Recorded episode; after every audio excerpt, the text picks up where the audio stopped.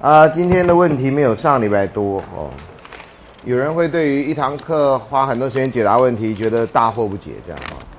这就是这堂课的目的之一，而且很重要的目的啊。因为有时候你从课堂上学的虽然是比较有系统的知识，但是呢，可是不太切身啊。养生有的时候不如急诊啊，呃，有的时候不是永远啊。所以这个就像急诊一样。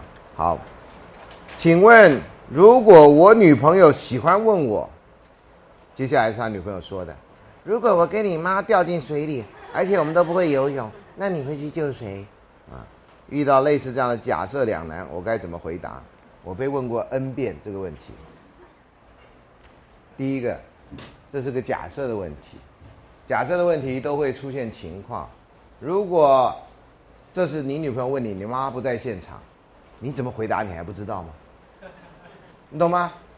你当然跟她说：“Honey。”我当然救你啦！我妈年纪大了，对不对？而且依照演化心理学理论，那个本来就是要为下一代最高的利益着想。我当然救你，怎么会救她呢？对不对？这是一种，啊，当然这最好不要传到你妈妈的耳朵上，传到你妈耳朵里的话，这你回家就很麻烦啊。如果你妈问你，这答案也很简单啊，妈，我怎么为了新娘忘了老娘呢？我当然是救你啦。那女朋友再早就有，妈妈只有一个。对不对？如果是母亲节，妈妈这样问你，你当然要这样义正言辞这样讲了。开玩笑，连这都不会，当人家儿子嘛？啊，如果两人都在场呢？最好的办法是说，各位，我们大家一起去学游泳吧。啊，这样大家掉下去，大家自救啊。我们三个人还可以救另外三个人呢。啊，所以这个答案既然是假设性的哈，就是有太多太多答案。很多人呢都认为这个答案一定要二选一。你就落入了人家给你设的圈套，啊，就像你做我的作业上了文档一样，啊，千万不要被这种问题落了圈套。有的时候，你还可以再用后设的方法去问你女朋友说：“那你为什么要问这个问题？”我也不会游泳，你也不会游泳，我们掉下去就一起死。啊，那个各位有没有看这个叫铁达尼号？啊，大陆翻成泰坦尼克号，啊，反正都一样意思。刚开始两个人最浪漫的时候，就 You jump, I jump，对不对？那时候他他很那个女的很那个的时候，呃，很忧伤的时候，不知道如何是好，准备要跳船。男主角适时出现，然后就 You jump, I jump，这样啊。结果到最后真的要 jump 的时候，谁 jump 了？那不过几天的事啊。前几天还说 You jump, I jump，最后呢啊，男的就。沉在水里死了，女的就活下来了。活下来什么意思啊？女的也应该把那位置让给别人，我们俩就一起死了。所以这电影后来呢，罗斯不知道为什么就活到了一百岁之类的。从那个铁达尼号那中间无机可述，乏善可陈，因为再怎么样故事不会比那年在铁达尼号的故事来的感人呢。可那感人呢，是因为一个人的懦弱啊。那里面，如果《铁达尼号》里面如果爱情故事是那个躺在床上的那两那一对夫妻老夫妻，没有跑也没有惊骇，躺在床上等待命运的安排，其他人仓皇失措。如果你真爱一个人，反正都要死，也许死在那时候更浪漫。啊，你还可以让一个位置给别人呢，结果活下来目的呢，就是什么？把那颗钻石丢到海里，让别人去捡。完全看不懂那个电影啊！很多人还为了这个电影呢，哇，看得哭得死去活来这样啊！本人虽然这样批评，在看的时候也是热泪盈眶的啊！这也是告诉你这个真相哈，电影还是有感人的地方，但是你仔细想一想，这个电影实在不是一个好榜样。那跟这个你的问题是类似的啊！不要害怕假设性的这种两难问题，假设性两难问题基本上都不会发生啊，呃，都是那种娇嗔。测验，懂吗？那你既然是个测验，你就要应付这个测验的技巧，啊，这是真的不会发生问题。真的要发生，真的那就是我刚刚讲的建议，大家都去学游泳吧，最好赚到救生员执照。我知道有一个人，他们家族每一个人都有救生员执照，家族每一个人啊，那是家族的一个荣耀，啊，每个家族都有要创立一点荣耀，他们家的荣耀就是每一个人都有救生员执照，男男女女、老老少少，所有家族人都去考救生员执照。你也可以考虑你们家族要不要成立这个传统，就不会问你这个问题了。哦，哎呀，竟然也有人问我这个问题，我觉得这就像我现在碰到的问题之多，回答某些问题就像小时候说的，那你说先有鸡还先有蛋呢？啊，你觉得这是个两难吗？现在对我来看，很多两难问题都是无聊的问题，啊，我希望你们这堂课最后也会学到这种智慧，啊，不是耍嘴皮子而已哈，我还是要强调一下哈，有的地方各位不要误会哈，老师做很多行为你们不太了解，有人就认为老师耍嘴皮子这样。好，这个他是男性的他啊，男，他是我第一任男友，如果他还在台湾，我们会是一对羡煞路人的同志。哦，同志的问题，我在三年前，哎，不会在台湾不会羡煞路人哈，路人看同志还是觉得很怪的，所以不会羡煞路人，路人就是，啊，我要告诉你真相，在这个学校还可以啊，在路上很多人对同志还是还是不能接受的，所以绝对不是羡煞路人，啊，路人可能要杀你啊，如果对方爸妈看到的话，好，我在三年前遇见他，我陪他度过了在台湾辛苦但是甜蜜的二年。而如今他已经回英国一年多了，我写那么长干什么？可以拍电影了，微电影。远距离恋爱难熬而无期限、无期限、无计划的等待更令人心寒。听起来你像是被判的徒刑一样。我想放弃他，因为我不想浪费二十岁青春年华在等待远处的恋人，但我又期待两人再次相逢，说不定可以共度一生的伴侣。究竟我该如何抉择呢？这抉择主角写错了哈，同学啊。我我老师还是有一点职业病，提手旁的绝不是水水字旁的绝啊，抉择，这个抉择很简单啦，他回英国去了，那远距离的造成远，既然能造成解远距离，就能够解决远距离，听懂吗？他回英国，你可以到英国去啊，他可以到台湾来啊，你们可以到第三地啊，这有多少选择？你念大学也不会一辈子啊。如果你坚持不出国，他坚持不再来，不再离开英国，那你们俩就 Skype 啊。坚持不 Skype，那就分手吧。如果两个人没有协议好，共同计划未来，我在黑板上写过八个字：平等对待，共同奋斗。如果没有共同计划未来，那就不必了，就留下一个很好的回忆。你再去找别人吧，他也再去找别人吧。翌日有有幸在宇宙哪个角落相逢，那再说吧。不能相逢就是一个回忆啊！你干嘛守着一个他会不会回来？这是一个很容易解决的问题。你在大学想象比较难。你知道有人为了这个去申请交换学生，就为了能够亲近自己喜欢的人。有的交换学生还在别的国，因为你喜欢的那个人，那个国家没有交换计划，你就亲近那个那个他的别的国，然后将来有机会去。学生里面都有这样的人呢。为了爱情的力量多伟大！有人去学那种罕见语文，啊，一般人不会学的，也不是德文，也不是法文，啊，讲出来那个世界上没几个人有的，连 BBC 广播里面可能都没那国语言的。你去学那个语言，就是为了什么？为了亲近你的爱人。那你做了什么嘛？他也没做什么，你也没做什么嘛？你们两个相爱吗？别骗人了，你们俩叫相爱，那其他人叫什么？你们俩不就是不知道该做如何是好的，然后？可怜人了，相爱就要大胆的去为了自己的理想追求啊！如果他是值得的人，你就应该计划两年、三年要干什么。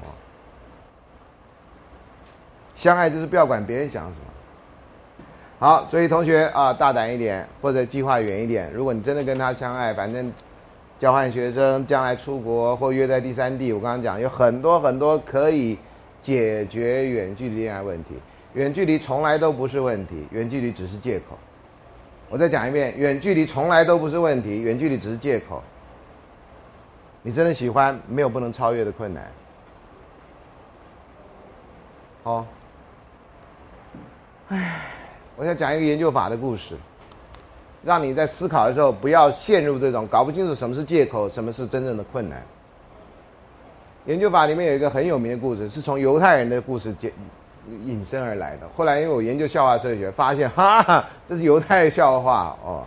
是这样，有一个喝醉酒的人在路灯下找钥匙，路人问他：“你在干什么？”呃，找钥匙，钥匙掉了。你钥匙掉在路灯下吗？不知道。你不知道钥匙是不是掉在路灯下？你为什么在路灯下找钥匙呢？那喝醉酒的人忽然间说：“是我醉了，你醉了。这里有路灯啊，没路灯我怎么找啊？”啊，这故事结束了。远距离呢，就是那个路灯啊。但是钥匙掉在那儿吗？不知道，啊这故事没讲啊。有个学校呢，我去演讲。研究生都是研究生，为研究生演讲。那个学校男生特别多，然后那个研究我就讲完这个故事，有个研究生就举手问我：“那请问钥匙掉在哪里？”非常认真的问我：“请问钥匙掉在哪里？”我说：“不知道啊，也不是我掉的。”当事人都不知道，我怎么会知道？我讲故事人，啊，他说：“那不在路灯下找，在哪里找？”还研究生呢，这什么逻辑呢？他都没听懂这个笑话，你万一跟他一样听不懂，赶快回去好好再再把这故事想一遍，或回家看录影带，再想一下这个这问题出在哪。哦，如果你真的不知道，我刚刚已经跟你讲了，那个远距离完全不是问题，是借口，一个可以超越的，既然可以造成，就可以超越。好，而且不是人的一生，你都活在大学生这个阶段不会改变，你比樱桃小丸子跟一堆漫画人物幸福太多。樱桃小丸子一辈子三年二班。一辈子，他怎么都念不毕业，超过三百六十五天了，他都还不毕业，他就困在一个非常奇妙的一个空间中间，不会毕业的，然后也不会长大，啊，什么事情都发生了，他就在那一天，这比那个英文那个外外国片叫 Groundhog Day 还可怕，Groundhog Day 你还每天学新东西啊，然后有一天他发现真爱，他就那天就过去了，樱桃小丸子，只要你活着一天，他就不会，啊，好可怕，三年二班啊，记住啊。你都多多大了？他还三年二班啊，eternal immobility 这样啊，永远不变。好，今天的最后一个问题，你们在问问题太不踊跃，让我教书觉得没太大乐趣。为什么要这样讲？我刚刚美国念书的时候，我也是这样，跟各位一样，就坐在下面听。老师说：“孙先生，你有问题吗？”没有。好，你要知道啊，在我们国家哈，你如果没有问题，就表示你没有花时间去学习。你们大一的时候不都骗你说为什么钟声二十一响吗？因为要花三个小时来思考吗？哼，你们谁花过三个小时来思考？我们台大谁花三个小时开一门课叫思考？大家一进来就这样，啊，老师也这样，然后撑三个小时过去，好，同学下课，今天我们已经够了，然后大家走开。我觉得这才酷啊，对吗？这门课思考一定爆满，所有人要摆出那个姿势，懂吗？啊，毕业的时候每个要照一张这种姿势啊，thinker，啊。我们在我在哥大念书的时候，就有一尊那个复制品在校园里，我们就站在那里，他在想什么？我们就很多答案出来。有一个人就说他在想这学期学费怎么办，因为他在 Bursa's office，在那个管钱的那个部门的前面那栋楼。糟糕，这学期学费怎么出来？大家就配了，主动就配了很多那个 OS，这样你知道吗？啊，非常有意思啊。最后一个问题，本周的。男生劈腿，跟女生分手，那你应该举手称庆啊，啊，借着那个万呃那个国庆日的烟火，就当成是你分手的一个庆祝。之后女生要男生负责任的赔偿，他干了嘛了？跟你借钱还是上了你啊？请问什么意思？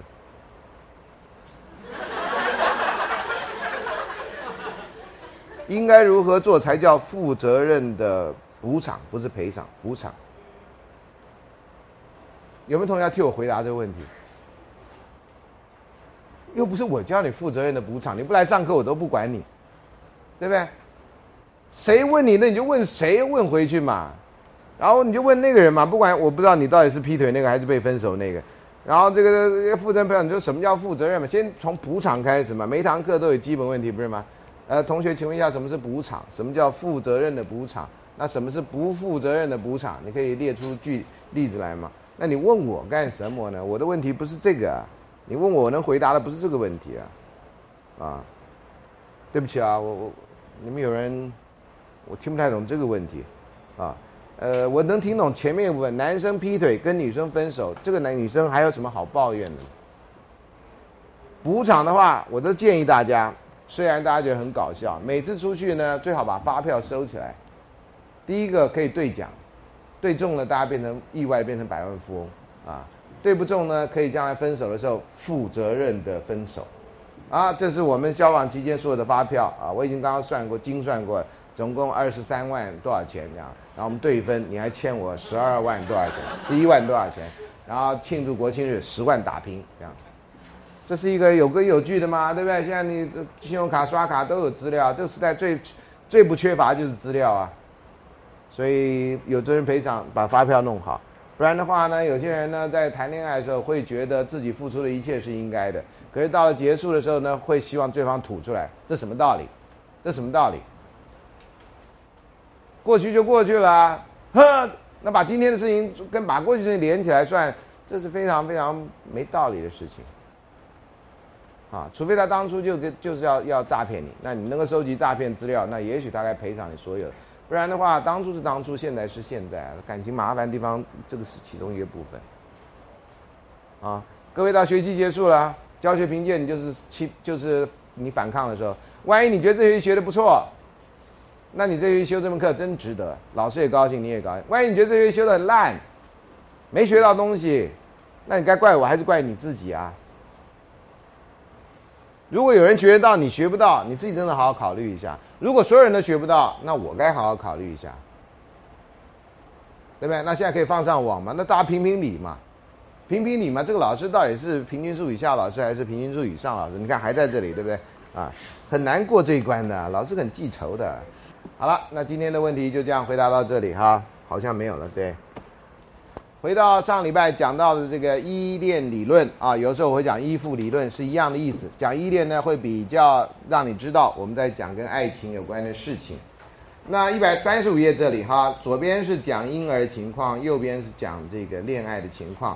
那我就主要念右边这里。那尽管许多成年人觉得可以，而且证实爱不止同一个人，很多人都会爱不止同一个人哦。你刚刚讲的劈腿哦。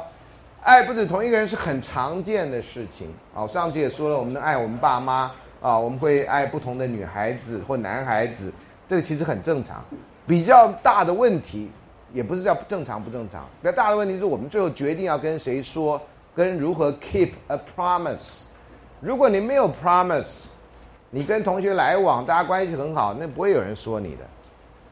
如果你有 promise，这就不一样，你就构成了这种习俗上。道德上认为的诈欺行为就是劈腿，劈腿其实就是诈欺，没什么好说的。这跟那种呃舞蹈的劈腿是完全没有关系啊。可是大家都很喜欢一些奇奇奇怪怪的比喻啊，像我的岳父生前是铁路局的人，他最恨的一个比喻叫脱轨。最恨的那个新闻报道就是说火车撞到人，他说火车就在铁轨上走，铁轨就这两条。我们火车规规矩矩在这上面走，什么叫撞到人？是人来撞火车。他每次碰到这事情，我都觉得，爸，你也太执着了吧！啊，他每次看到都愤愤不平。我们在那铁轨上走是明明白白，所有人都知道的事情。你们自己不管因为什么原因来撞火车，还要耽误别人的行程，还要让台铁蒙上不白之冤，然后呢，人家什么感情的那还是叫出轨，啊。我就某种程度遗传了我岳父对某些事情的坚持，譬如说炮友，各位知道啊，这是完全没道理的事。好，所以是会爱不止一个人啊，呃，可是呢，强烈的爱呢，却经常在一个时间只会爱一个伴侣，啊，如果你有这个一个时间爱两个不同的两个不同的人时候，那个你的痛苦烦恼就会应运而生，啊，这个是你的。呃，某些自然的情情感跟社会规范会发生冲突。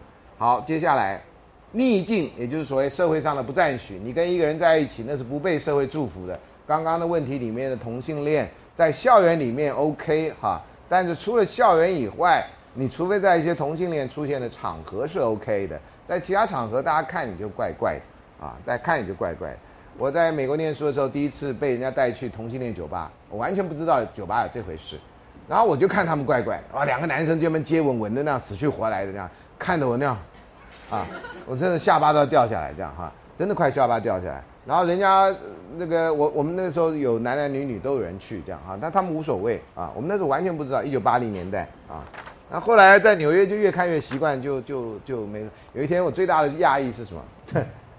呃，台湾同学跟我说：“哎，我在图书馆打工，他你知不知道你们老板都是同性恋？”我说：“我不知道。”他做的蛋糕很好吃，啊，虽然他们同性恋，他们也不会彼此来往。同性恋还是有他的选择权。你不要以为哎，他同性恋，他就让，你们俩凑一堆好了。没有那么简单的，就像说，哎，你异性恋，你异性恋，你们俩凑一堆好了，同理嘛，哈，你知道，这不是就这样的。所以我们同性，我们的那个老板全部是同性恋，啊，美国人全部同性恋，啊，男的是男同性恋，女的是女同性恋，全部同性恋，没有人来往，啊，然后我完全不知道他们同性恋。做完做事情，我觉得，哎，我老板对我非常好，我做事也很认真，啊，所以完全没有什么冲突。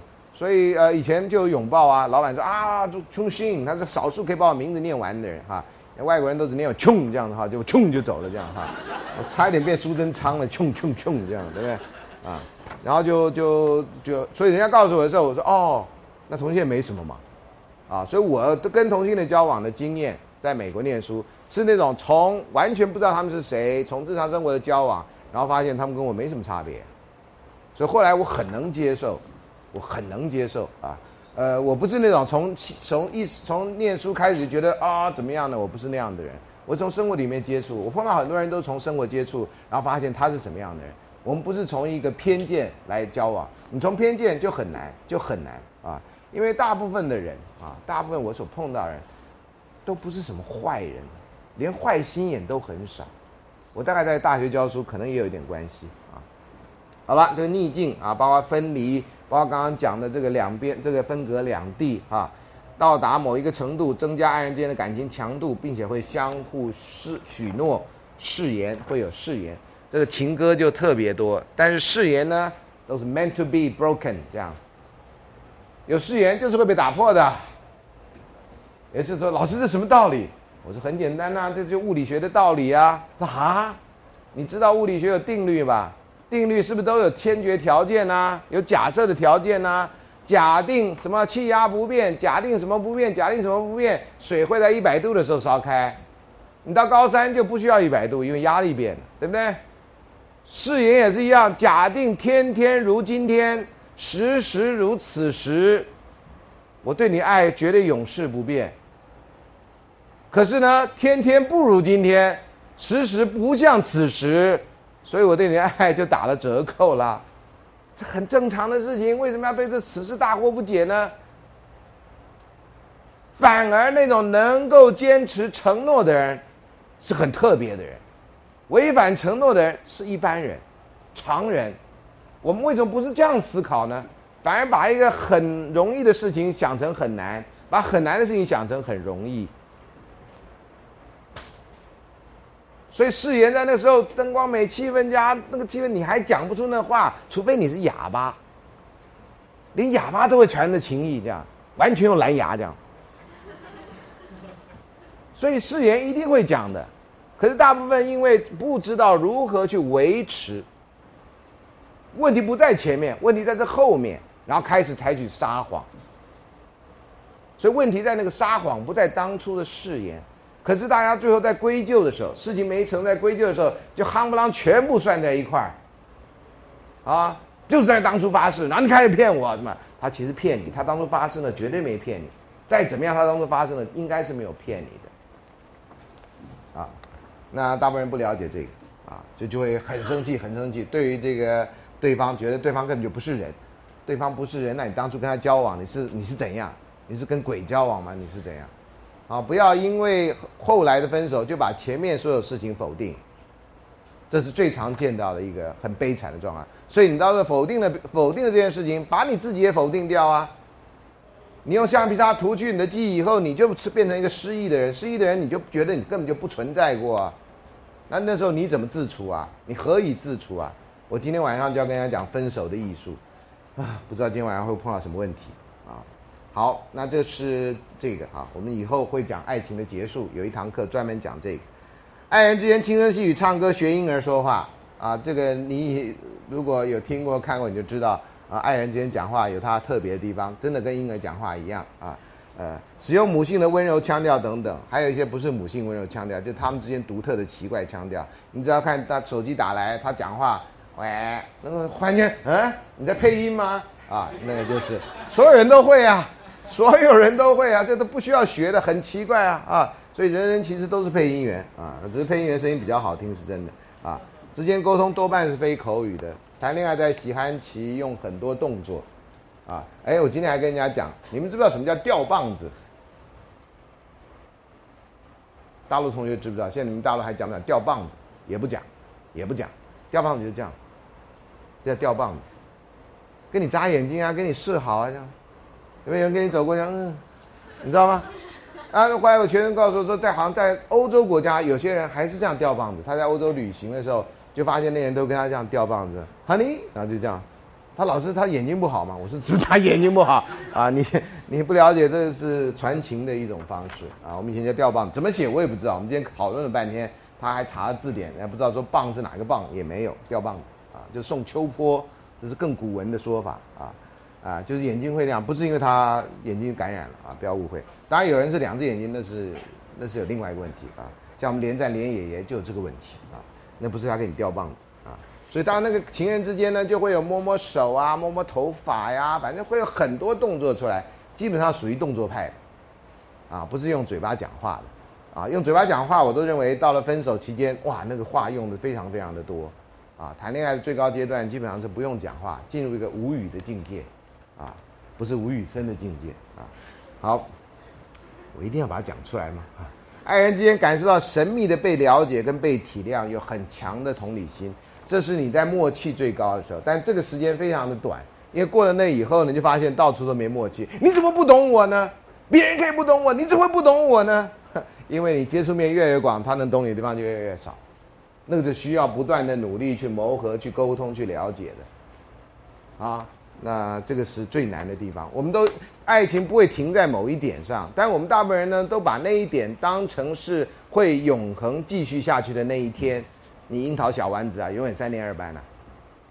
人生不是这样的，人生一定会往前走，然后都有高的时候，有低的时候，有出太阳的时候，有有不不出太阳的时候。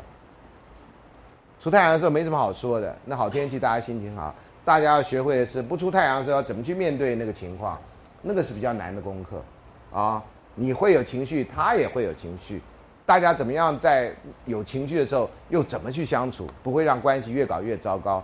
这个是很高干的技术啊，还有爱人之间刚开始会忽略、忽视或否定爱情对象的负面品质，人家都看得出来，你看不出来，因为呢，你看到的时候，所有东西都变好的，啊，人家会说他工作很认真的，认真到那个不可说，对呀，你看他就是那么努力的人，我就喜欢他那么努力的人，到后来他不跟你约会，就是因为他是个努力的人，啊。哎，我要帮我老板做写那个，我要要交论文呢，我怎么能跟你约会啊？我这样跟你约会，我这论文写不完呢。哎，当初要跟你约会的时候什么都行，后来不跟你约会的时候拿同样的道理，啊，所以呢，这就是你刚开始负面品质，你都觉得，哎呦，他那个爱喝酒，哎呦，喝酒好，男人喝酒才 man 呢，这样，然后再喝到后来变酒鬼的时候，你看 man 到哪里去，啊，负面的品质，然后呢，把爱情对象看作强有力的、特别的至善的、奇迹的，啊，嘿，我一个朋友，有一次认识，他说，哎，呃，我结婚了，我说，啊。你跟我讲这干什么？关我什么事？你结婚了，我说那你为什么嫁给你先生呢？啊，我就最喜欢就问人家这个问题，你为什么要跟谁来往呢？他说他是我见过最好的人，我马上就接说，哎呦，那你认识人可真少。他就是说你什么意思？那时候我们在船上面，啊，一群人在坐游艇，他差点把我推下去，啊，我不会游泳啊，到时候不知道我太太救我还是我妈救我。啊，是我的困扰，这样妈，我要是落水的，是你救我还是我我太太救我这样哈？我妈说当然是她救，一定是我妈救我。我太太呢也不会游泳，她她也救不了我啊。好，那我就问他，他就说你什么意思？我说你先生得过好人好事代表奖吗？没有，那他怎么是世界上最好的人？你看你显然不认识世界上最好的人嘛，你认识世界上差不多好的人。我就这样硬凹，你知道吗？啊，他后来说。可是我我觉得他是我认识最好的人，我说那就好啊，那就好啊，我我只是告诉你说你认识人太少而已嘛，我也没说你先生不是好人呐，我有说他先生不是好人吗？他干嘛气成那样呢？对不对？那好人好事在陈树菊你认识吗？你不认识吗？德雷莎修女你认识吗？不认识吗？你就就不认识吗？我在讨论好人，你怎么就忽然间生气了呢？他后来就觉得我这个人实在转得太快，你知道吗？最好不要跟我发脾气，最好就听我讲笑话啊。后来我们相处的非常好啊，因为他把我所有的话都当成笑话啊，所以就很好相处啊。真的，有的时候是你的看法的问题啊。你如果把我每句话都当做是在骂人，那也像是骂人呐，对不对？你看你认识人太少，所以嫁给你先生，那你先生其实不是什么太好的人，这不你自己衍生出来，我可没这样讲。那你假如用这样想，那我没有一句话是好话呀。我刚刚讲同性恋那个也会说，哎呦，老是歧视同性恋，你也可以得到这个结论啊。断章取义，你只要是把一段剪到 YouTube 上，那我就是十恶不赦之人呐，是吗？啊，各位同学要平心静气啊，啊，不要像做教学评鉴那样的啊，把老师这样就打下去。你看一堂课还没结束，讲两遍。好，爱人之间开啊，这否定，对不起。爱情关系稳定之前，爱人之间对于爱情呃对象的回报与否的讯息相当敏感，啊，相当敏感，而且呢，会从情感会从狂喜到失望，都在这个讯号上。我呢，就常常被学生问到问题。有的时候，学生在路上看到我啊，打完招呼还回头跑来找我，我都会很惊骇。这样打完招呼了，我没有要跟你讲话，那就是表示我还有别的事。回头找我，我觉得不妙，啊，就就有人回头找我说：“老师，我可能要谈恋爱。”我说：“我知道有人可能会感冒，因为你现在鼻塞了。什么叫你可能会谈恋爱？”我说：“有对象了吗？”他说：“有。”我说：“那他会喜欢你吗？”不知道，可是我们两个根本就像一对恋人。我说是你自己想的，还是对方有这样想法？啊，对方怎么想我不知道，所以我今天要去告白。我对方怎么想你不知道，你今天要去告白，然后你告诉我说你可能要谈恋爱了。我说你是连续剧看太多吗？我可能不会爱你，那什么标题嘛？我说你为什么说老师我可能要失恋呢？他愣在那儿。我说失恋回来找我啊。老师为什么？我说你那么有把握，你跟我讲干什么？等你恋爱了再说嘛。我觉得你根本没把握。可你没把握，为什么讲的时候我可能要恋爱了呢？你为什么不讲我可能会失恋呢？各位懂我的意思吗？你还不确定那女孩子的心意，她可是老师我跟她很好。我说对，就是因为你没讲出你你要跟她，你没跟她表白，所以她压力很小。她跟你在一起非常自然。可她真的喜欢你与否，你不知道。你一旦去表白，那女孩子就如果真喜欢你，OK 了。你大概一个月、三个月都不会跟老师联络，啊，你活在你的喜欢期。我们俩基本上不属于同一世界。但是万一对方马上说，啊，我卡里巴西达，对不对？我知道了，这就尴尬了呗。那你到底喜不喜欢我回来啊？对不对？啊啊，我明天再给你答复，明天再给你答复就不用答复了，因为这已经答复了一切了。那我说你万一那女孩子觉得跟你在一起原来没压力，这下你表白她觉得有压力，她可能喜欢你，但没那么喜欢你到要跟你交往的地步。那你这一讲，她不就尴尬了吗？啊，尴尬有几种做法，一个就是大家就当做那天没发生啊，在记忆中删掉那一天，然后维持那个那个时间的序列的这个这个持续性；一个就是从此以后那天就变成最后一天，他从今以后见到你都当做不认识你。因为尴尬，他不知道怎么办。女孩子原来只想跟他好朋友，现在你要跟他当男女朋友，那他可能心有所属，可是他又不知道怎么面对你。最好的方法就是不见面。这在大学时候，很多人不知怎么相处的时候，就是这种情况啊。你也不知道你这情谊是什么，你也不知道对他怎么样，你觉得说你干嘛要破坏这种场面？我们原来不是好好的吗？你现在变成要跟我男女朋友，可是有些女孩子没有想到这个。他听完以后，就面色批变。啊，我说没关系啊，同学，谁叫你回头跟我打招呼呢？懂吗？你没有看听过那个奥菲斯进地狱的那个那故事吗？给他的建议什么？千万别回头，在校园碰到孙老师，打过招呼以后千万别回头，懂吗？那非常悲惨的，啊。结果他说：“老师真的会这样吗？”我说：“我骗你的啦！”哈哈哈哈。他就更不知所措，你知道吗？我说，万一你明天碰到女孩子跟我一样呢？然后我又来一层，你知道吗？才把他骗完，他以为呢啊，我说万一他跟我一样呢？先骗你，然后再怎么样，然后再怎么，你到底知不知道他心意是什么？啊，今天还没来找我，大概不会来找我，啊，大概成了，我看，对不起，哎，我怎么会知道呢？我不是那女孩，是那女孩，我大概也不知道吧？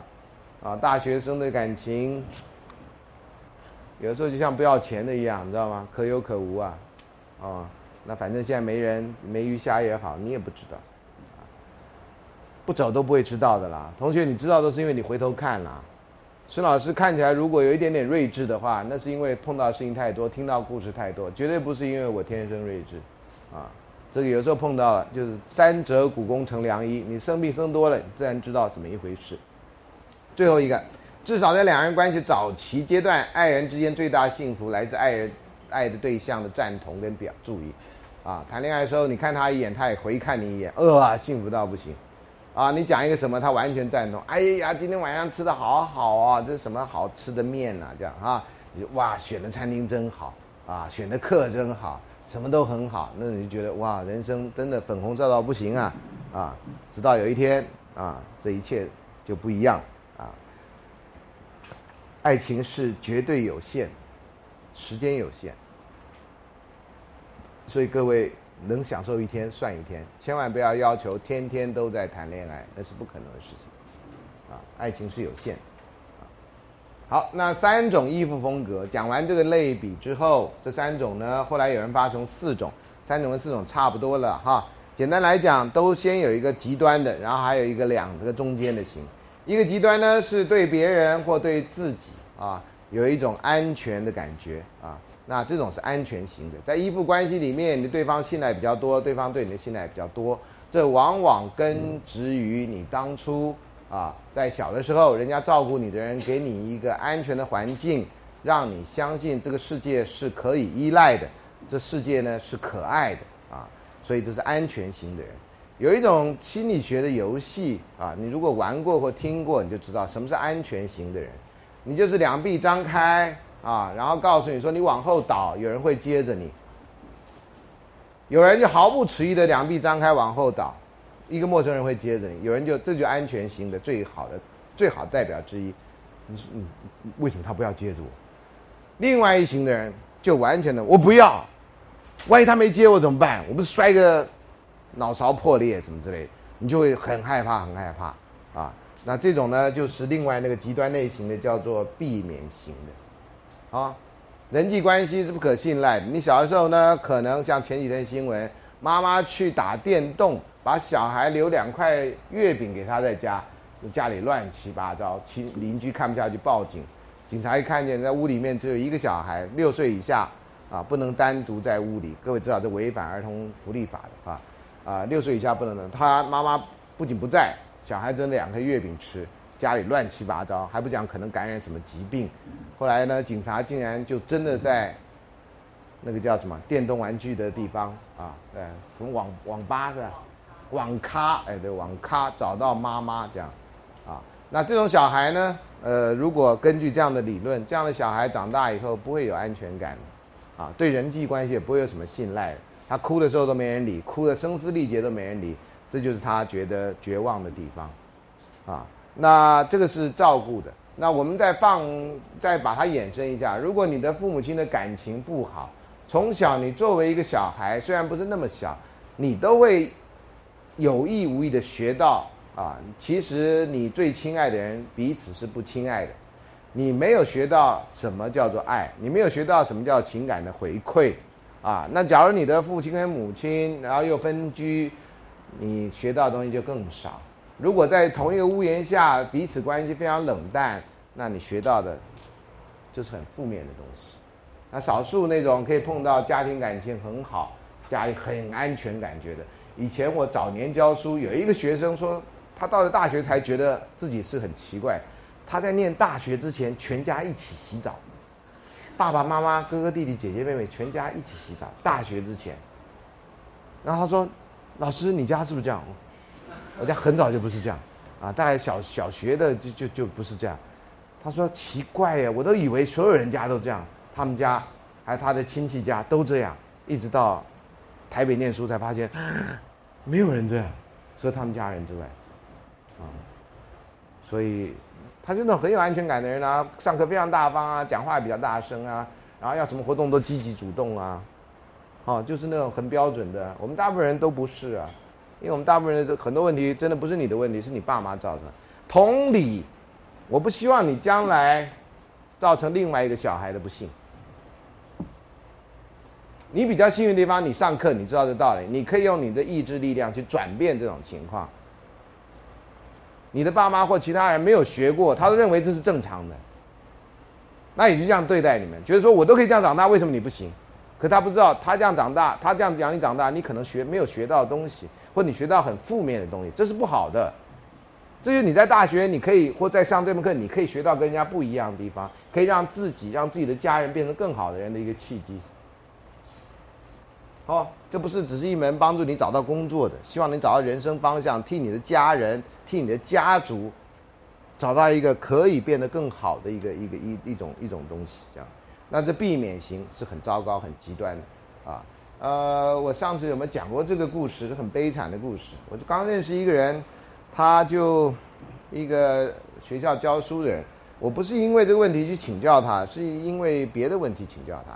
坐下来大家吃饭，才没几口，他就问我说：“孙老师，我那时候好像还没教爱情社会学。”他说：“孙老师，那天我女儿请我跟我先生吃饭，我觉得应该有个其他开场白嘛。孙老师，哎呀，久仰啊，什么之类的，知道吗？连这都不开场。”我常常很困扰，就很多人跟我讲话都不开场，没有开场白，就直接问题就来了，啊，所以后来我也养成很直白，你问题来我就直接回答这样。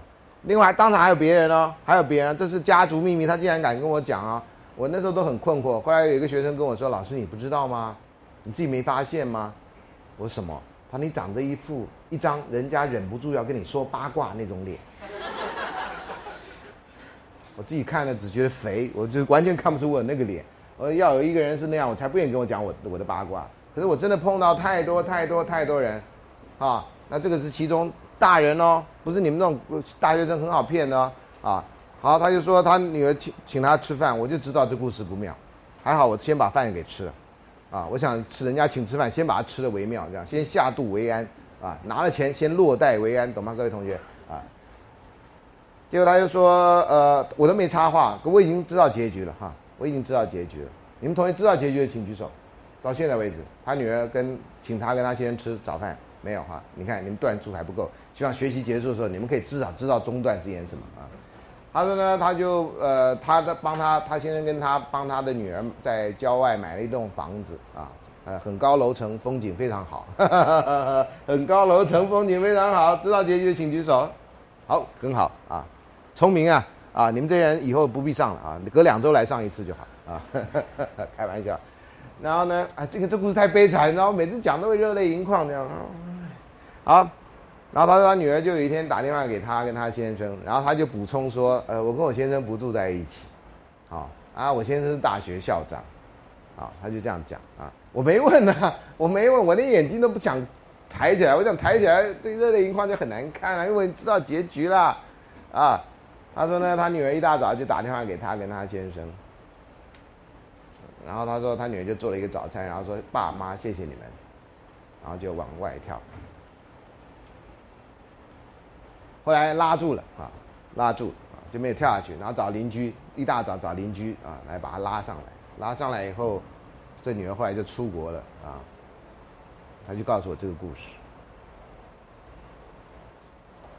然后他问我说。孙老师，你觉得他会再去自杀吗？我说不会了，他欠你的都还了。啊，啊，他好像听懂了，我自己都不知道讲什么，他觉得他听懂了啊。我说是，有时候我是觉得我只是随便说说啊，然后别人都觉得我有深意，那就有深意吧啊。呃，反正 反正另外一个人说，嗯嗯嗯，为什么要讲这个？今天不是要谈这个？那反正这开场白完了，就开始讲到别的话题，原来要谈的话题。好了，所以你们要任何人要跟我讲故事，我非常了解，我有那个脸，这样啊。现在那个脸比较肥一点而已，OK 啊。好，呃，也有人叫老师减肥的，也有啊，因为我也有那个脸懂吗？啊，所以老师，我觉得你还是减肥一下，可能人家跟你讲的八卦会比较不那么油这样啊。那这中间呢，就不是安全型的，但也不是那个另外型，就是焦虑型啊。哎，我该怎么样啊？我该怎么样？我该怎么样？如果前者后者都至少有一个很很好的决定，说我不做那个啊，这个不管是退退呃退缩型的或者什么，我不做。但是呢，这些人就不知道要不要做啊，你知道吗？人家说该做，可是我不想做，然后我不做了以后，人家会看不起我，这样很难很难。同学中很多人是这样的人，很多这样的人呢，被归跟某种星座连接在一起，这样啊。我个人是不认为这样，但很多人认为，你看，我猜他就是那个星座的，这样啊，我不认为啊。好，那这些型的人呢，可以从怎么样测量出来？你看啊，他从答案的百分比。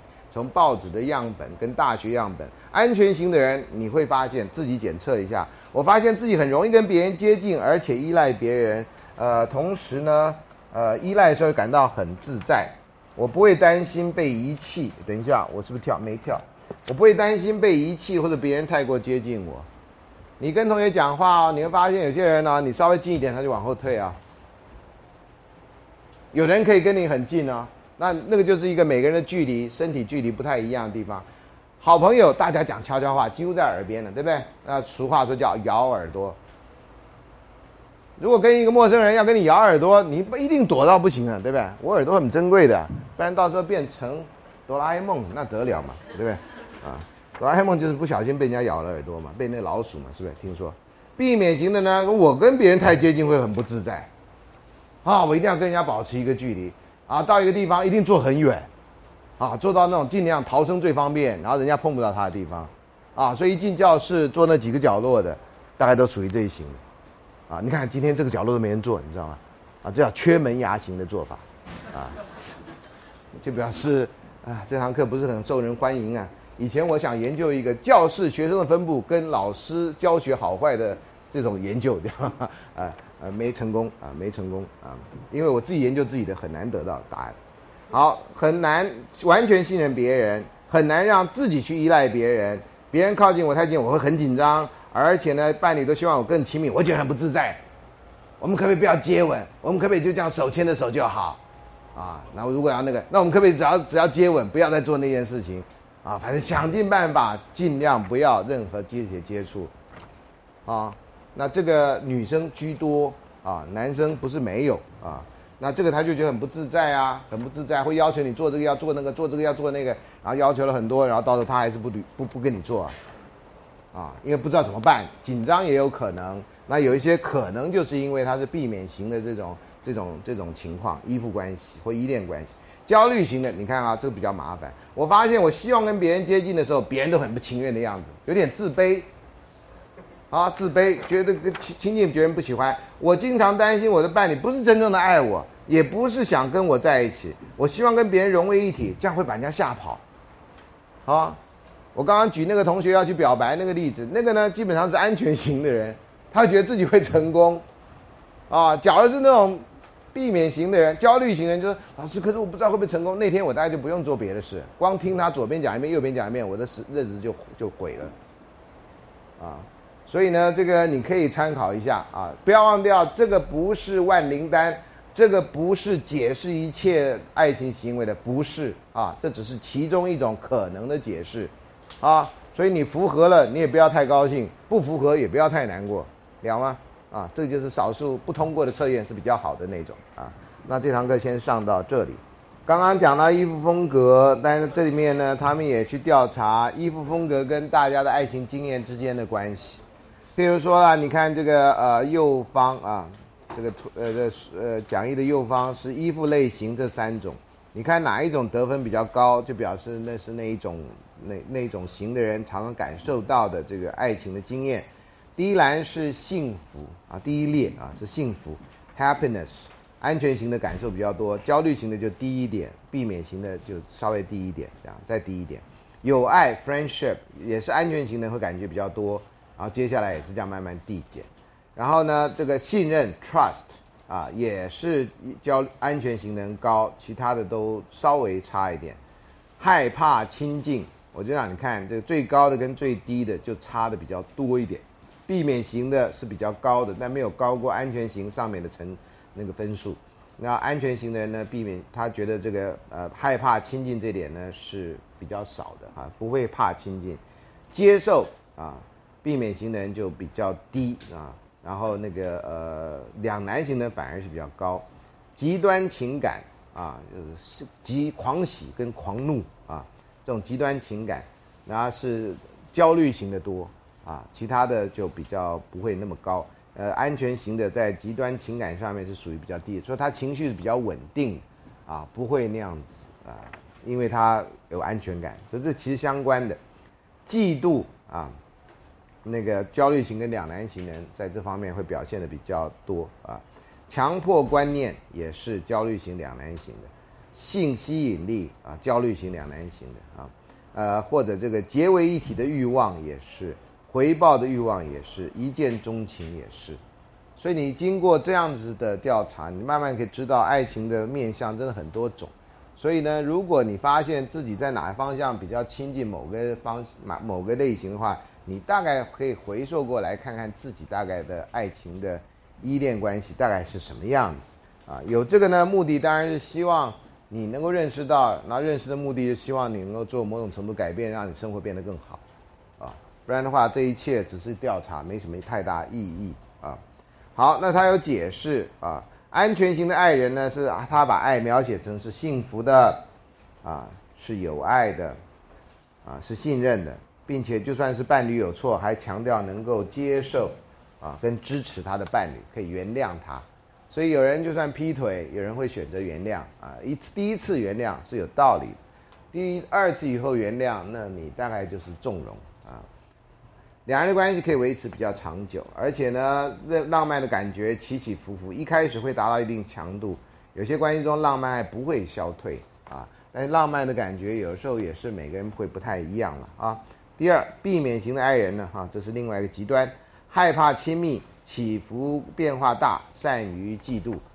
可是有些人呢，在谈恋爱之后会告诉你说，哎，你这样哪是谈恋爱啊？你都不嫉妒吗？你男朋友怎么样怎么样，就要有点在那边煽风点火哈，在那边好像希望能你能怎么样这样子啊？那呃，也有人常常问我，老师，难道爱情中没有嫉妒吗？我就想，哎呀，你是内行的人，你干嘛说这个呢？你自己是就是，不要认为你是就是世界上的道理啊。这世界上有很多种不同样的人啊。你几你善于嫉妒，对方也善于嫉妒，你们俩刚好一对这样啊。好，在正向爱情特中没有最高的评分评分数，所以它没有什么正向的那个，因为。常常就这样也也可以，那样子也可以，然后这样也不行，那样也不行啊，很难拿定主意。然后他认为呢，令人神魂颠倒浪漫存在小说跟电影中哈，然后生活中是不存在的，完全生活中没什么浪漫幻想。可那浪漫爱很少会持久，也很难找到一个真正产生浪漫爱的恋人，这是避免型的另外一个极端，因为过去不好的经验啊，或者自己不相信有这个事情啊。所以你要是跟针对这种人，你要那种什么啊？这办公室忽然间浮起一个气球跟他求婚啊，或者什么电视墙跟他求婚，你我保证你他不会答应，他一定吓到跑掉这样啊，呃，不要以为所有人都会跟电影或者广告一样啊，你但是在很很热闹场面跟他求婚，让他难以下台啊。呃，有些人可以，有些人绝对不会接受的啊，因为这太可怕了啊。焦虑跟两难型的人中间的啊，对不起，应该这这个才是这一型。就是将爱描写为迷恋、期待回报融为一体，情绪变化很大，极度的性吸引力跟嫉妒，这样啊，认为这样子，我嫉妒我男朋友才表示我爱他啊，或我嫉妒我女朋友才表示我爱他，所以呢，他时时刻刻要来查询你在干什么。呃，我在上孙老师的课，那你把手机打开，我听听看他上课讲什么，啊，要确定 有在上课这样啊，嗯，好。那也认为呢，容易坠入情网，常常觉得自己要开始坠入情网，虽然很难找到他们所谓的真爱，因为他不相信有人真的会爱他，可是又期待真爱，所以就在寻找跟不能确定之间这样徘徊，会让安全型的有时候觉得，哎，他很你很烦呢，我跟你在一起，我这样爱你还不够吗？你还要怀疑东怀疑西这样，啊，你说我还才怀疑东怀疑西，等我的怀疑南怀疑北的时候，那就麻烦了啊，至少还有东北没有，呃，北跟南没有怀疑。那一风格跟心理模型呢？你可以看一下哈，这也是他们小说跟电影中描述那种神魂颠倒的浪漫，并不存在真实生活中啊。安全型的人啊，很很不不太相信这个，但是呃，并焦虑型的比较相信这个这样啊啊，那其他的我就不念的啊，就是也刚刚其实都多有重复。那接下来这个下面部三种依附关系与自我跟双亲的关系，安全型的自我呢很容易跟别人相处，焦虑型呢对自己会比较怀疑，觉得自己没有能力啊，或者自己呢就算都考上台大了，觉得说哎呀我不是最好的科系，是最好的科系呢，哎呀我不是第一名，啊永远永远永远可以有作践自己的地方，觉得自己不够好的地方啊。然后避免型就在两者之间啊，他的对自己的看法啊。那母亲部分呢？哈，他们研究母亲，呃，安全型就没有讲，就用别的方式来跟安全型的母亲相比呢。这个中间这一栏是焦虑两难型的，比较介入，而且比较不公平啊。有的时候有些母亲对于小孩的照顾啊，会是造成小孩原因的重要结果。母亲万一也是这个首尾不定啊，这个就很麻烦。那跟避免性母亲相比呢，它有反应，而且比较有趣啊，是不上比上不足，比下有余了。但是呢，这个呃逃避型的比安全型母亲相比，严格要求，不尊敬别人，挑剔，你永远做得不够好啊。我以前认识的一个人，他的母亲啊，他在得到博士学位之后啊，在美国啊打电话给他的母亲，那时候没有这些设备，所以打电话是很好的、很很很难的一个方式。他就很高兴，妈，我得了博士学位了。他妈说：“这什么稀奇啦？你拿诺贝尔奖的时候再打回来。拿诺贝尔奖几人能够啊？啊，你看这母亲就是这样一路要求啊。等你念国中的时候，等你考上最好的高中，你再说；等你考上最好的高中了，等你考上最好大学再说。永远永远你达不到那个最高的理想，啊，呃，很很杰出、很优秀的人啊。”好，那父亲呢？跟安全型的父亲相比呢？啊，这个不公平，而且比较有威严。那跟避免型父亲相比呢，是比较不公平，但是比较讲情感啊。那那个另外一型呢，是跟安全相比呢，是讲求强力，不关心啊。传统的父亲都认为，只要在外赚钱养家就可以了，男主外，女主内。这种父亲呢，都不知道辛亥革命已经成功了啊，帝制已经过去了，旧思想应该被转变。啊，还这样做啊，还这样做的结果就是家庭非常不幸福，小孩不喜欢他，丈太太也不喜欢他，然后变成一个可怜的男人，啊，工作像工蚁一样的男人，啊，然后觉得说这个世界人都不知道感恩，我对我太太那么好，他也不知道感恩啊，我对我小孩那么好，他也不知道感恩，我要是不在外面努力赚钱，他们哪有今天啊？就变成那样非常非常愤满的一个，呃，大陆叫做愤青，我们可以改成叫愤老啊，这个愤怒的老年人啊。觉得自己做了一辈子啊，被为家人做牛做马都没有被 appreciate 这样啊，那双亲的关系呢，基本上呢，有的是不快乐关系，有的根本就没感情，不快乐好歹还有感情，还有情绪，不没感情，不联络，不知道对方生死如何，I don't care，啊，完全没有关系。你们不是要做一个作业吗？啊，你们的作业里面，你们大家都看到。到底你的父母亲之间到底什么样的关系？还有你现在或你已经谈过的恋爱，或你将来谈恋爱，大概会是个什么样的？你大概借着这次作业跟这个上课，你大概可以知道个七八分，不是满，不是一定就是这样啊！各位千万不要相信书上讲的东西就是你的命定的东西，不是这样啊！这只是一个参考。那后来也有人把这几个理论呢做了一个比较啊，那整理比较，那我就不多说了啊，这个你可以去看一下，这个对学术研究有帮助，对生活呢就不一定有太大帮助。接下来另外一部分呢是三十九页，刚刚那个是三分的模型，这是四分法的模型，四分法模型一样有这个安全型，然后第三格的地方这个恐惧呢就接就比较接近那边的逃避型。那中间的原来那个焦虑两难型就区分成两种啊，这个英文有时候很难翻。我看到有些人的翻译啊，大呃台湾的一些人，我看到那个呃登在网络上的一些文章翻译也都不一致啊，所以我这边有翻专注跟拒绝啊，那有的不是这样翻的啊。总而言之啊，不管我们不做进一步学术研究，就告诉你这个分类方法虽有不同，但是重点是一样。啊，依附类型大概可以分成简单分成三种或四种这样的啊。好，那接下来的另外一个爱情的理论比较少人提到，但是现在慢慢受到重视，就所谓的原型爱情的原型理论或原型分析 （prototype analysis） 啊。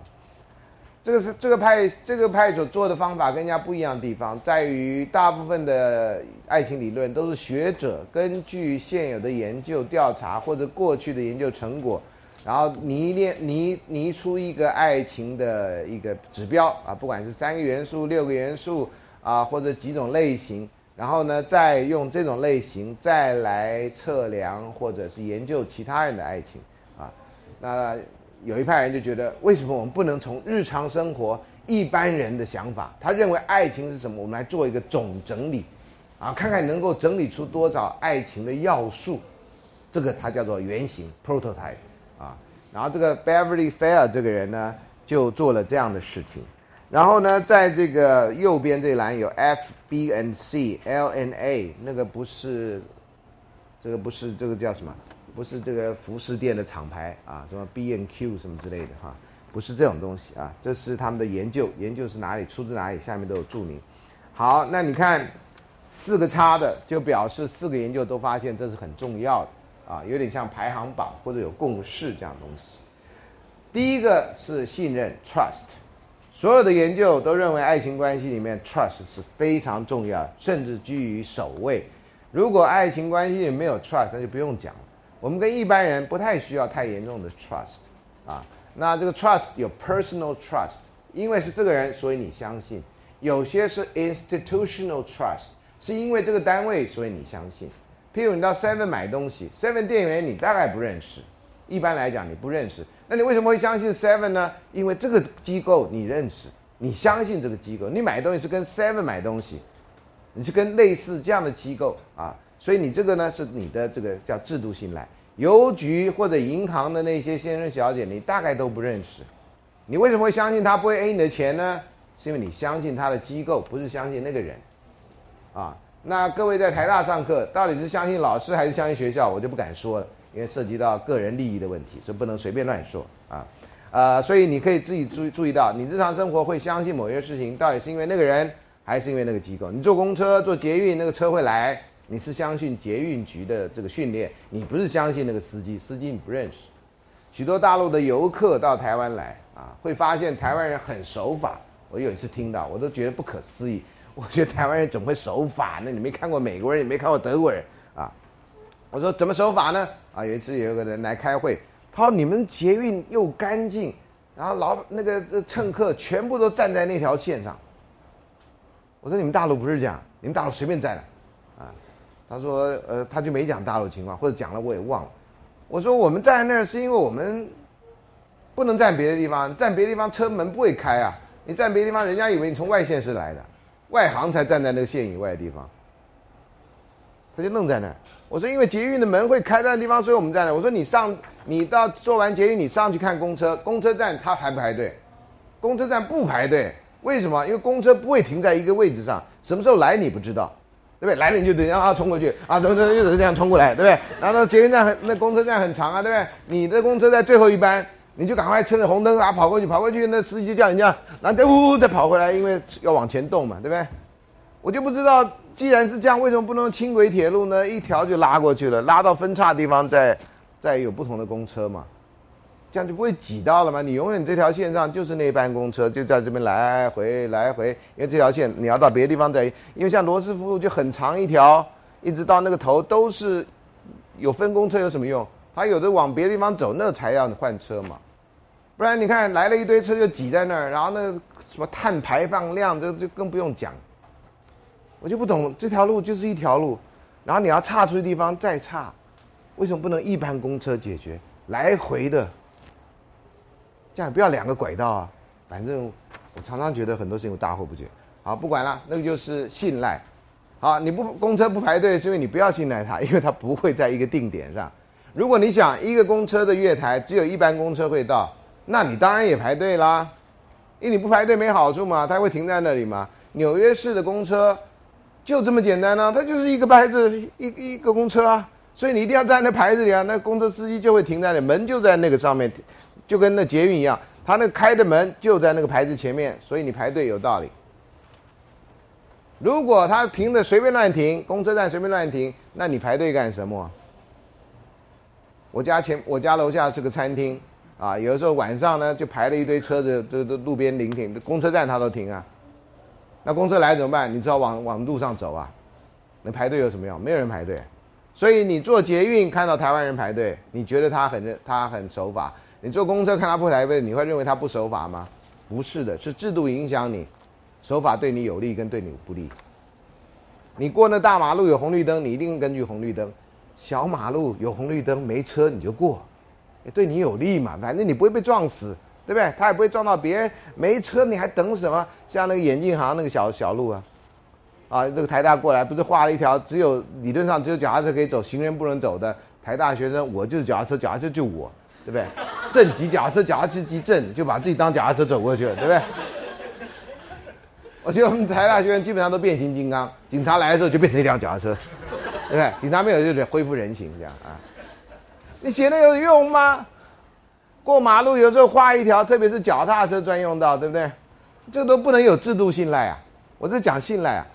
脚踏车那条有多少脚踏车在走？脚踏车该走的有时候行人走，行人该走有时候脚踏车走，然后两边都有的时候，大家就像就就虽然告性命啊，这台语讲的，你就个人就祝自己的性命好，你别别考虑太多，只要对方不撞你，不撞对方就行。所以外人看。哟有话呀，好文明啊！这边是脚踏车专用，还绿色的，对不对？然后这边是人行人专用。等真正走路的时候，你看看嘛，你看看嘛。尤其中午吃饭的人多，放学的时候，你看看公馆那边，你看看成品这边。哎，成品这边好像没有脚踏车专用的那个，对，成品这边没有啊，那边有。那有人真的用这个吗？后后门也有啊，Star Starbucks 那个也是啊，那有人用吗？这就制度信赖是没有的人的时候用。啊，制度不信赖呢，是有人的时候，大家就，你就不会相信这个制度，没用的，画了也是没用的，啊，好，这是信赖，顺便就讲一下这个社会权。你的朋友你喜欢的人，万一讲话不让你信任，通常你会信任他，是因为刚开始，然后慢慢你发现这个人有时候怎么搞的，有时候讲话不不那个，你就要去确认呐，跟你约会了没出现是为什么？是记错日子呢，还是他自己忘了？这事情是有的，还是他其实当初答应你是敷衍的，哦，或者其实没讲定，啊，有空我们吃饭哈，好啊，啊，那今天晚上啊再说吧。那你觉得这是要还是不要？到晚上你觉得，哎，不是要说要吃饭吗？说没有啊，我跟你说再说啊。可是我不是说今天晚上吗？对啊，所以我说再说啊。那你看这就没讲好，啊。有的人有默契，完全不必说的；有人没默契，呵呵，这就讲的都不一定成功。信任是很重要的关系。第二，关心啦，也是了。可是信任跟关心，好朋友啊，或者其他特别的事情也会。像老师要不要相信学生？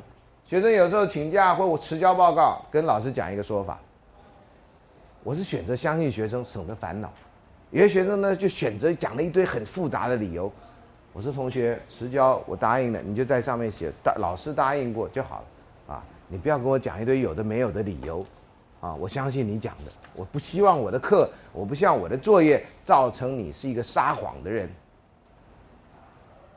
啊，我是相信这个罪恶是有连带作用，啊，你犯了犯了这种这种道德上的罪，老师得得跟着犯加上一条，啊，诚实。啊，这也是啊，谈恋爱还不诚实，或者你男朋友、女朋友之间常常还有不诚实的地方。当然，这诚实跟另外一个秘密有关。到底多少部分你可以保留自己的秘密，还是男女之间要有所谓的百分之百的诚实？这个每个人讲法不太一样啊，每个人做法也不太一样。有人是百分之百的诚实，那有人发现千万不要诚实啊啊！我在很年轻的时候，学长就告诉我。你不要把你前女友的事情啊，或者你追过女孩子的事情啊，都告诉那个你要追的女孩啊，她不会跟你在一起的，她到时候跟你翻旧账啊，你就一律不承认，你就说她是你最爱的人，而且是唯一，啊，穿帮了再说，啊，就学长这样教我说，可是可是啊，后来我还是选择做自己，啊，学长都永远不承认他有前面的女朋友，这样啊。啊，所以呢，以前我们是有相簿的，你们现在相簿都贴在 Facebook 上面，所以你们这时代的人啊，真的要撒谎很难，因为 Facebook 就是证据。啊，我们的时代呢，只有你的相片簿，所以有人呢，你到人家家去看，相簿抽换了，忽然间空好多格，啊，只要跟前女友合照，全部都抽换掉，啊，来不及全部摆上去就抽换就空了，你就知道他最近情感状态有变化。你们现在就是情感难，什么稳定交往中，对不对哈？你们现在的做法是，你就不要忘掉，你们现在做法某种程度叫你越来越诚实，因为你现在所有资料都可以被查证，这在我们那时代是做不到的，你都可以撒谎，查证不了。你们现在所有资料都可以查证，所以你做坏事，警方要查到很容易，信用卡的交易、通话记录，还不讲我上次跟你们讲的，你通话你的讲话内容，人家在别的地方可以远端听得很清楚的，如果不拿掉电池的话。啊所以这些呢，都会造成你们这时代人要说谎，其实后果是很，很容易查到，后果很容易。所以你们应该越来越诚实才对，在你们这个时代啊。可是好像不是这样啊。尊敬 （respect） 啊，这尊敬呢，有的时候是一个不太清楚的字眼啊。什么样的状况叫尊敬？像大学老师进来，没有人喊起立敬礼啊。高中以前你都喊，对不对？高中以前大家也都起立敬礼，为什么到大学就不一样了呢？大学老师不值得尊敬吗？啊，我有一次都说同学第一堂课跟最后一堂课要起立敬礼，啊，呃，尤其大一那个就把班带马上就说好，各位同学听我的口令起立，然后他还是真的起立，吓死我这样啊，好，我就觉得好像回到军国主义时代啊，但有些人认为这对老师的基本尊重啊，啊，那后来有人说尊重什么？教师节都不放假还尊重什么？啊，就一副那种啊世风日下道德败坏那种想法这样啊，我们老师有时候就会自己沉溺在这种。自己舔伤口那样，时代再也不一样。老佛爷当初在的时候啊，呃，好像一群太监啊，悲伤这明悲伤的这个过美好的时代已经过去了这样。然后接下来是关心对方的福祉，哎，结果这个调查研究觉得重要，其他好像觉得不重要，这很奇特啊。关心对方的福祉，忠诚 loyalty，只有两个调查研究觉的人觉得很重要，觉得忠诚不重要，在爱情关系里面。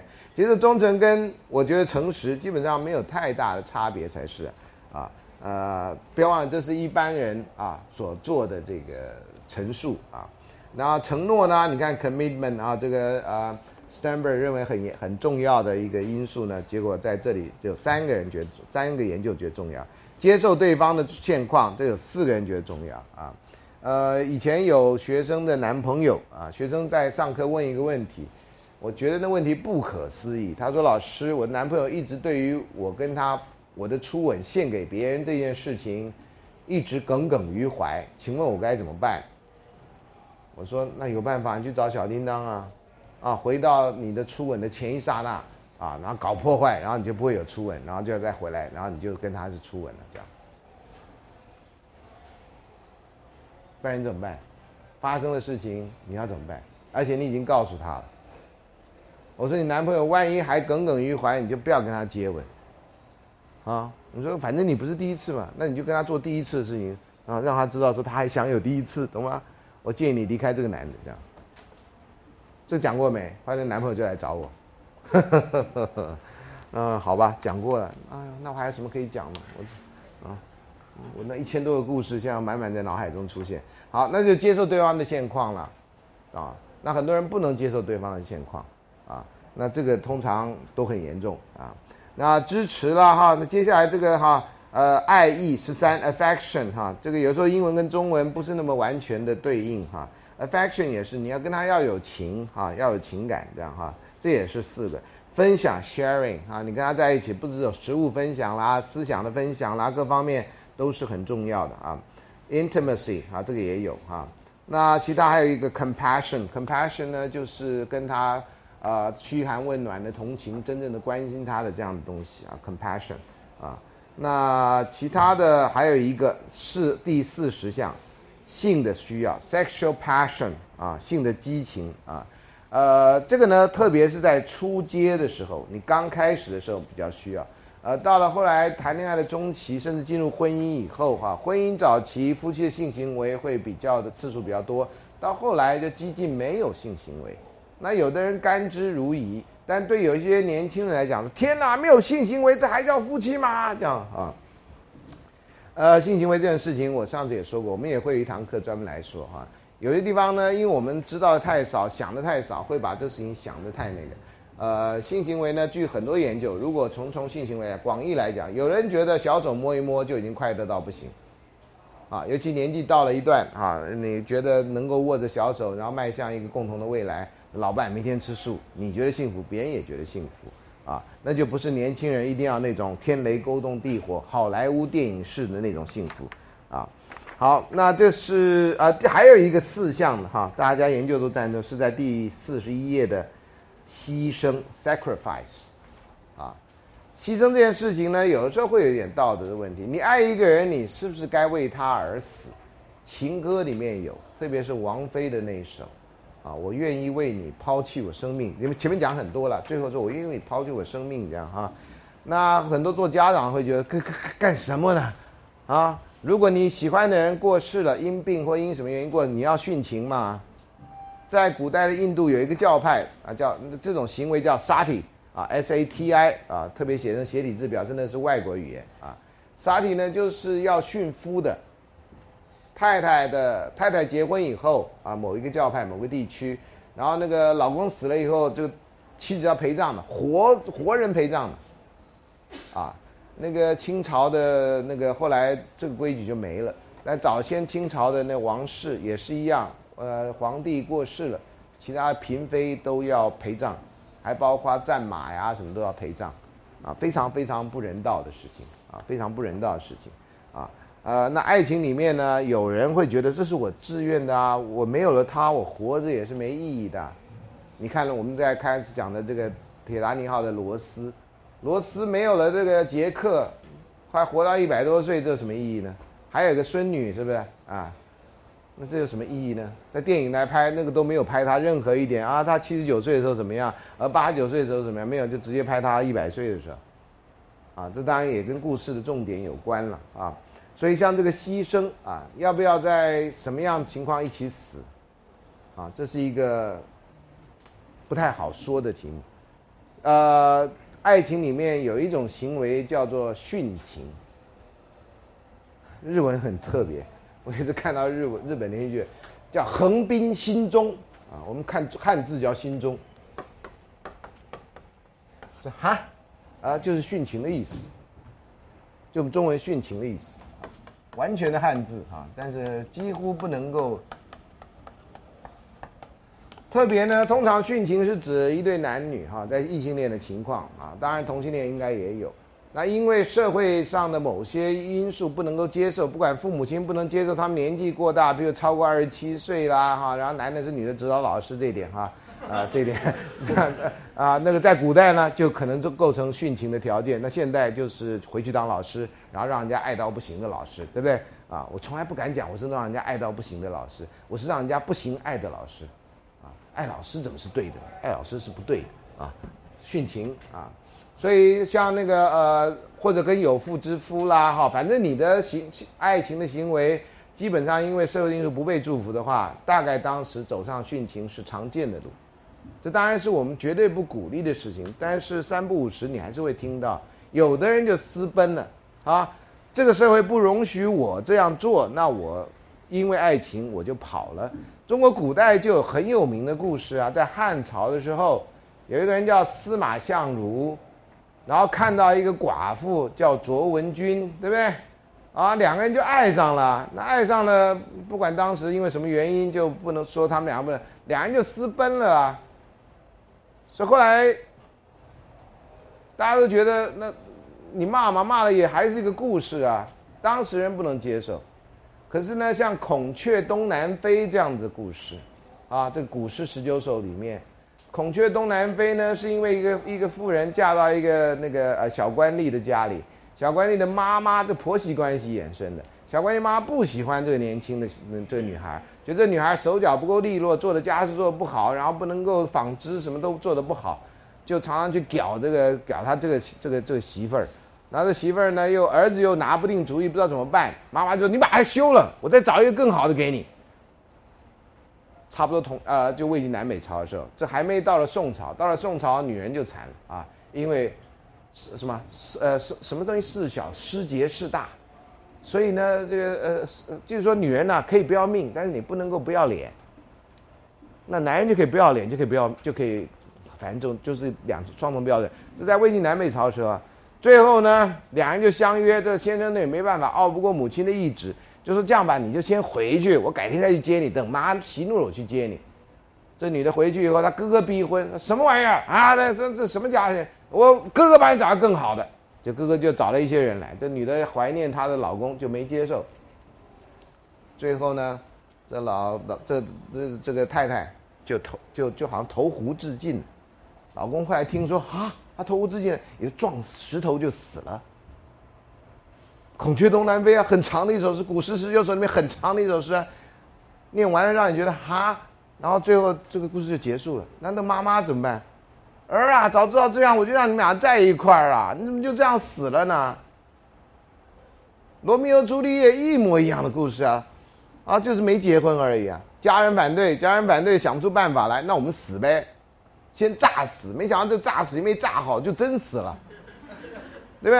然后碰到那个很笨的那个那个 Friar Lawrence，大家都觉得没路了，那社会上反对，那我们就只好走向另外一个世界，希望在另外一个世界大家能够成全我们。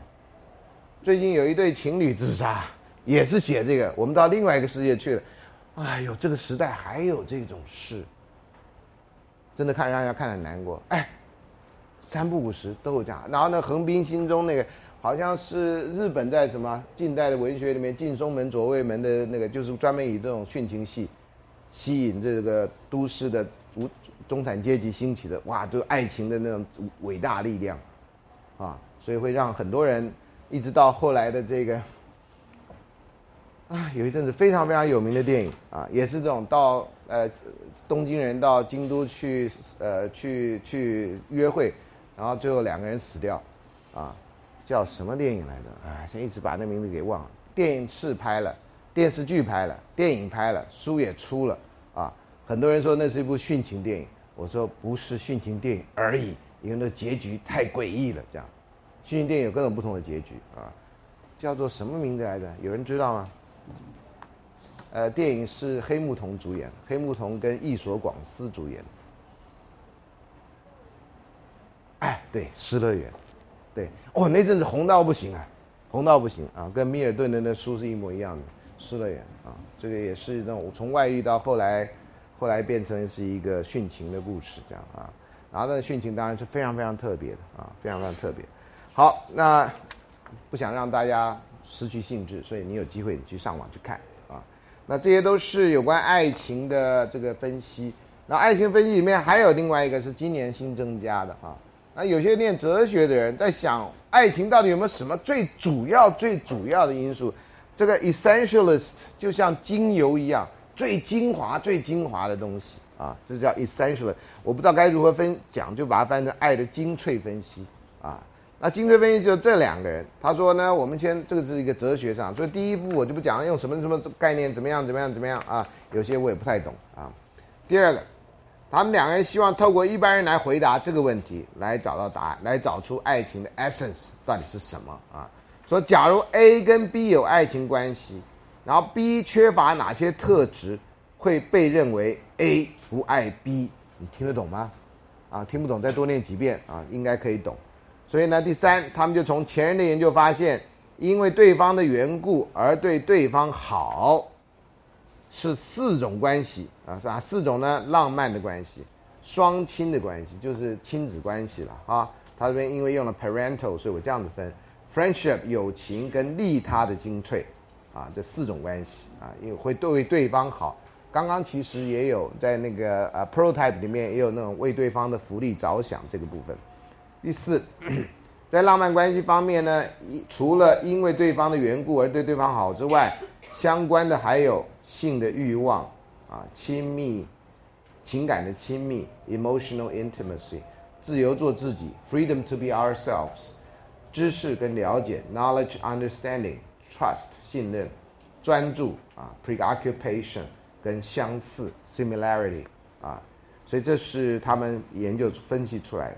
然后第五呢，在双亲爱方面，哈，就是 parental love，除了因为对方能够对对方好之外，还有的相关的哈，就喜爱 affectionate feeling。所以很多父母亲会觉得自己的小孩很可爱。当然，礼貌上在公园上碰到别人小孩，一定要说：“哎呀，你们家小孩好可爱啊，懂吗？”啊，你不能说你们家小孩不可爱，我家小孩才可爱。你是干嘛呢？啊，在公园里何必呢？啊，就像我们带狗去散步，别人说啊，我们家小狗好可爱。我们当然也要回应啦！哎呀，你们家小狗才可爱呢！你看那腿短的啊，总是 总是要讲一句回敬一下。我们家腿，我们家狗腿很短，这样。我太太刚捡到它的时候，以为它会是长腿狗啊，就发现怎么身体都长了，就腿没长呢啊，还发现哦它是短腿狗啊。嗯，我短腿狗也很可爱啊。哎呀，狗啊，这是上帝送的你的礼物啊啊！我就不知道为什么有人还要花钱买。那狗的好可爱，好可爱啊啊。我以前不养狗啊，不知道狗有那么可爱。我以前养猫啊啊。所以像我的猫都很生气啊，觉得自己是收养的啊，啊，那狗是我亲生吗？当然也不是，大家都是收养的嘛，对不对？啊，真是，别想太多啊。好，就算收养了，我还是一样爱你们呢啊。就像你们爸妈万一是收养你们的，他也是爱你他要收养你啊，这样子想。好，第六，在友谊爱方面，没有任何一项符合精粹判准，最高的两项是 enjoyment 啊，哎，enjoyment 竟然没翻译哦啊，享受啊。或者呢，因为对方的缘故而对对方好，啊，但是这个不太显著啊。这个根据他们分析。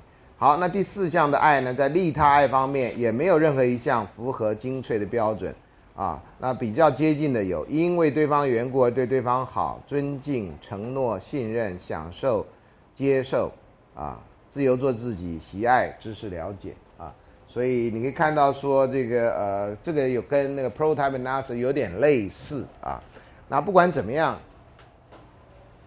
爱情是什么？如果是考试，唉，我不会有考试，所以你不用担心。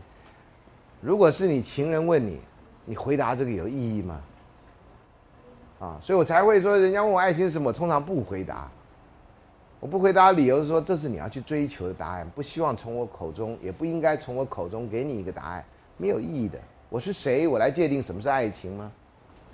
啊，这些人都界定了，那你去参考一下嘛。啊啊，你可以说啊，有亲密，有我有时候讲跟其他老师讲一样啊。其他老师大家都讲 Sternberg 那个，那会比较简单啊。因为其他老再再复杂一点，你就讲那个 Color Theory 啊，那种三原色加上几个那个，那大概就是这样的啊。那依附理论也可以解释一点什么。但是呢，这个呢，就在不同的情况啊，不同的情况，我们来看看啊。因为大部分大学生呢，啊，我最近也碰到一个人这样子讲，大部分大学生希望学到有系统的知识。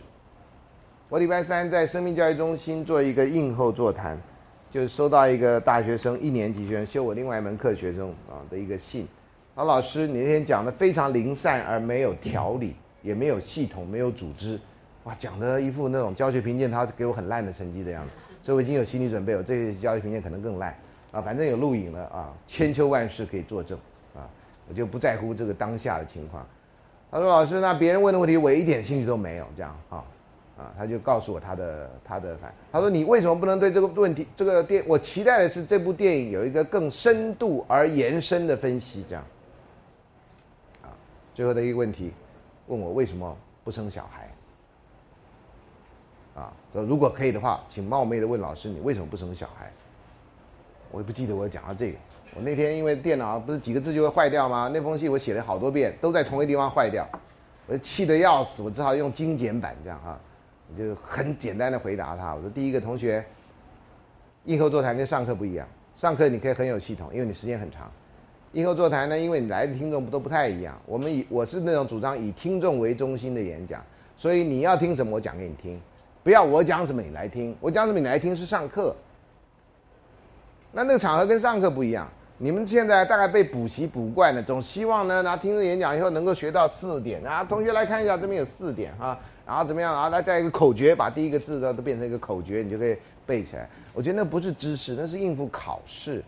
你们现在还不能抛弃这个，就很麻烦。我就回答他第一个啊，说同学你你这个应这个不不场合不一样。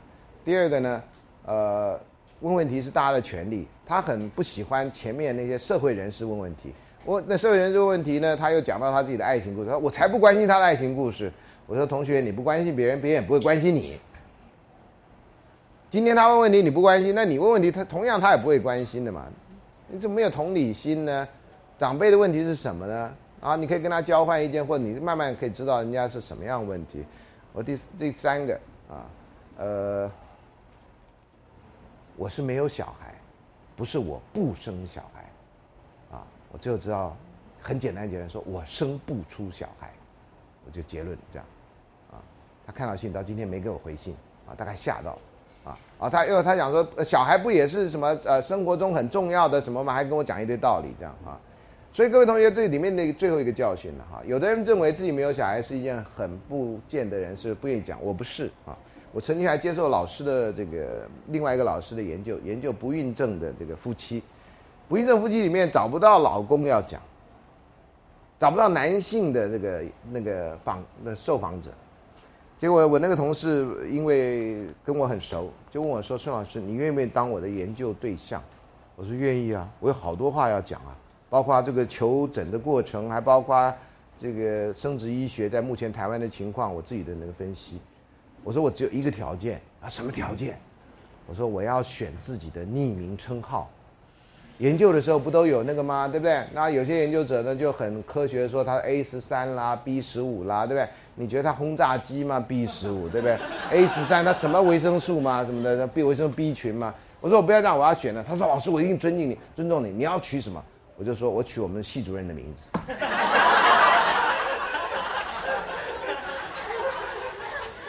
当然后来没有这样做，后来我好像还是 B 十八什么之类的，好像还是这样啊。哎，那很多人觉得不不不好讲，我觉得没有什么不好讲啊。我还这个有一个正大新闻所的老师，知道我愿意讲，还说你可不可以到我班上来讲？我说好啊，这没什么丢脸的事情啊，我就去讲，啊，我就去讲啊。所以呃，我只是要提醒同学哈，有时候当然有些人不愿意讲啊，没有什么事情不表示他不要什么事情，没有小孩不不表示他不要小孩，没有男女朋友并不表示他不要男女朋友，可是很多人都会误解。我那天就碰到啊，后来有人缠着我说：“哎呀，我的儿子都没有女朋友。”我说：“那你急什么呢？你就越不要理他，他就越可能有女朋友；你越理他，他可能就越跟你闹。还有他可能同性恋，他有男朋友，他没有女朋友。”那妈妈住在美国啊，他就听完就不可置信这样啊，啊，我我这个人常常就用很简单的话，我没有我我的人生不值得浪费啊，所以我也不愿意浪费。你只要听不懂就算，你听不懂就算啊，反正我也只是来做个应候座谈啊，呃，不必那个样子啊，所以没有什么并表示你不想要什么啊。这各位不要千万，你们在访谈过程，你们不是要跟同学聊天吗？哈。呃，聊天过程你不要以为他没有女朋友，他就是不想要女朋友，他没有什么跟他不要什么啊，要记住这个。你在问别人或将来你自己在讲话的时候也是没有什么跟你不要什么是两回事这样啊。不过我觉得很幸运的地方就是我虽然没有小孩，但是我彻底有想过我要不要小孩这件事情，想过很多问题，啊，也考虑过很多面向，最后才做跟我太太一起做了一个决定。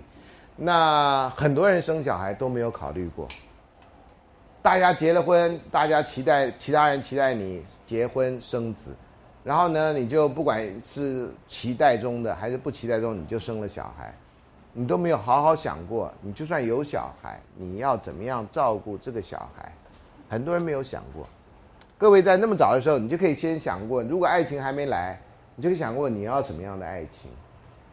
好，你修这门课，你可以听到很多故事，你也可以从学到很多人研究的结果。你希望你的爱情是个什么样子？你要好好的把它想一遍，因为别人没有机会，你有。你不要等到有一天莫名其妙爱情来了，然后莫名其妙爱情走了，然后你就像是没有上过课的人一样，然后呢完全茫然不知所措。你至少听到那么多故事，学到那么多的这个课本上的知识、讲义上的知识，你应该跟比别人有更多更多的智慧。来面临可能会发生在你身上的各种问题，啊，还包括如果你愿意的话，大家可以把这箱这个问题箱塞多一点问题，这样就更听到很多，啊，很多这个呃课本上可能不会专门提到的事情，啊，所以这是顺便跟你讲一下。所以爱情的分析讲的稍微细一点，是因为这个呃大部分的人哈都会期待有这样的东西，啊，我本来都不太愿意讲理论的哈。因为我觉得重要的是从故事里面可以得到教训，但是这两年呢，我是为了自己的进修的问题，所以我爱情故事、中西爱情故事有了四百多页讲义，那我几乎都没有再讲，不然以前光讲完这课就结束了，我就讲不到现在要讲。